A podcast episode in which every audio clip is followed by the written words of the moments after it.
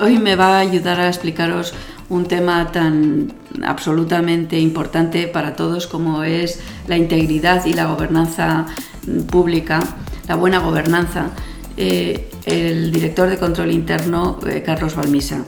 ¿Qué significa esto de gobernanza en las instituciones públicas? Hola a todos, hola Mar.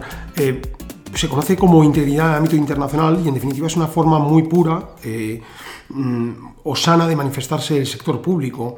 Es una forma en la que el sector público se imbrica con la sociedad civil, aquella a la que de alguna forma se dirige, y forman un círculo colaborativo. Es lo que se conoce en el ámbito hoy internacional igualmente como eh, la doble cara de la moneda, la sociedad colaborativa y el gobierno colaborativo. Es decir, todo transita en torno a un círculo y en medio está el ciudadano o el consumidor si se quiere. Y en ese círculo que transita alrededor del ciudadano están todos los operadores, todos habidos y por haber. ¿Qué es, ¿Qué es lo que hace la CNMC para conocer cuál es su labor cuando transita alrededor del ciudadano? Abrir espacios de colaboración público-privada, escuchar a los ciudadanos. ¿Esto es lo que hacemos una vez al mes en los diálogos de compliance? Eso es lo que hacemos una vez al mes en nuestra casa al abrir el salón de actos, que significa testimonialmente abrir las puertas al sector público, que es el, el, gran argumento de fondo, y saliendo cada semana dos o tres veces a cualquier escenario bajo las premisas de publicidad, transparencia y gratuidad, que es también muy importante.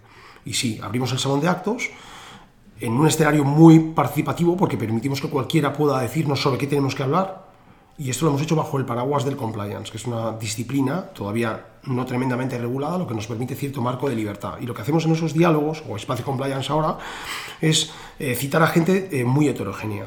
Por poner un ejemplo, siempre está presente en la mesa o la jornada que celebramos la sociedad civil y los consumidores. Siempre. Al final son los destinatarios de las políticas públicas. Por tanto, siempre están presentes con voz. De alguna manera, esos debates no solamente abren la administración y permiten participar, porque escuchando eh, lo, que se hace, lo que hacemos la institución es aprender de lo que piensa la sociedad civil, pero también lo que estamos contribuyendo es a difundir una cultura del, fair play, de las reglas eh, eficientes y proporcionales y sobre todo que hay que cumplir las reglas. Exacto, pero la clave es escuchar y escuchar en persona, no solo bajo las formas institucionales que están previstas en una norma del año 2015 que son la consulta a la audiencia pública, sino citar a la gente y exigirles como obligación y como derecho que nos critiquen. Y por eso nosotros, en cualquiera de estas jornadas, lo que decimos es que estos señores tienen derecho a maximizar su libertad de expresión y su libertad de crítica. Y les decimos que nosotros crecemos con nuestros errores. Y a cualesquiera críticos les decimos que vengan aquí, den la cara, se levanten y nos critiquen. Bueno, si yo no estoy mal, mal informada, en nuestra página web se, se, publica, por ejemplo, también todos los eh, años un plan de actuación y una evaluación de ese plan de actuación.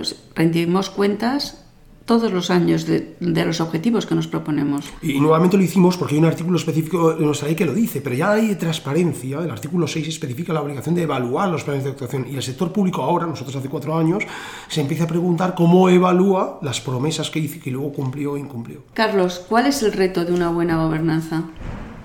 El reto es despejar la duda sobre nuestra imparcialidad. Ningún ciudadano a futuro debería dudar de la imparcialidad del sector público. Solo una institución que se gobierne de forma íntegra podrá garantizar eso a los ciudadanos. Ese es uno de los pilares sobre los que se asienta nuestra institución, la independencia. Exacto. ¿Y a dónde vamos? ¿Qué es, ¿A dónde nos lleva todo esto? ¿Vamos a seguir avanzando en diálogos interactivos con la sociedad? Nosotros sí, nosotros sí, mostrándoles a otra forma diferente de hacer las cosas al resto del sector público, que hasta la fecha lo que tiene es las contraventanas echadas.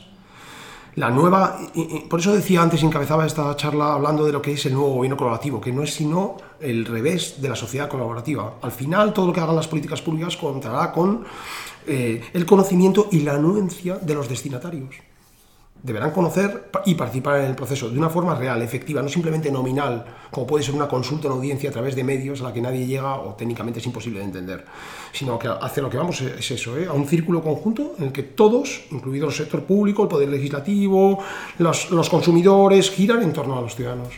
Muchas gracias, Carlos. Espero que estas, estas reflexiones con tanta convicción sirvan para entender mejor lo que hacemos nosotros en, favor de la gobernanza de las instituciones públicas. Muchas gracias. Gracias.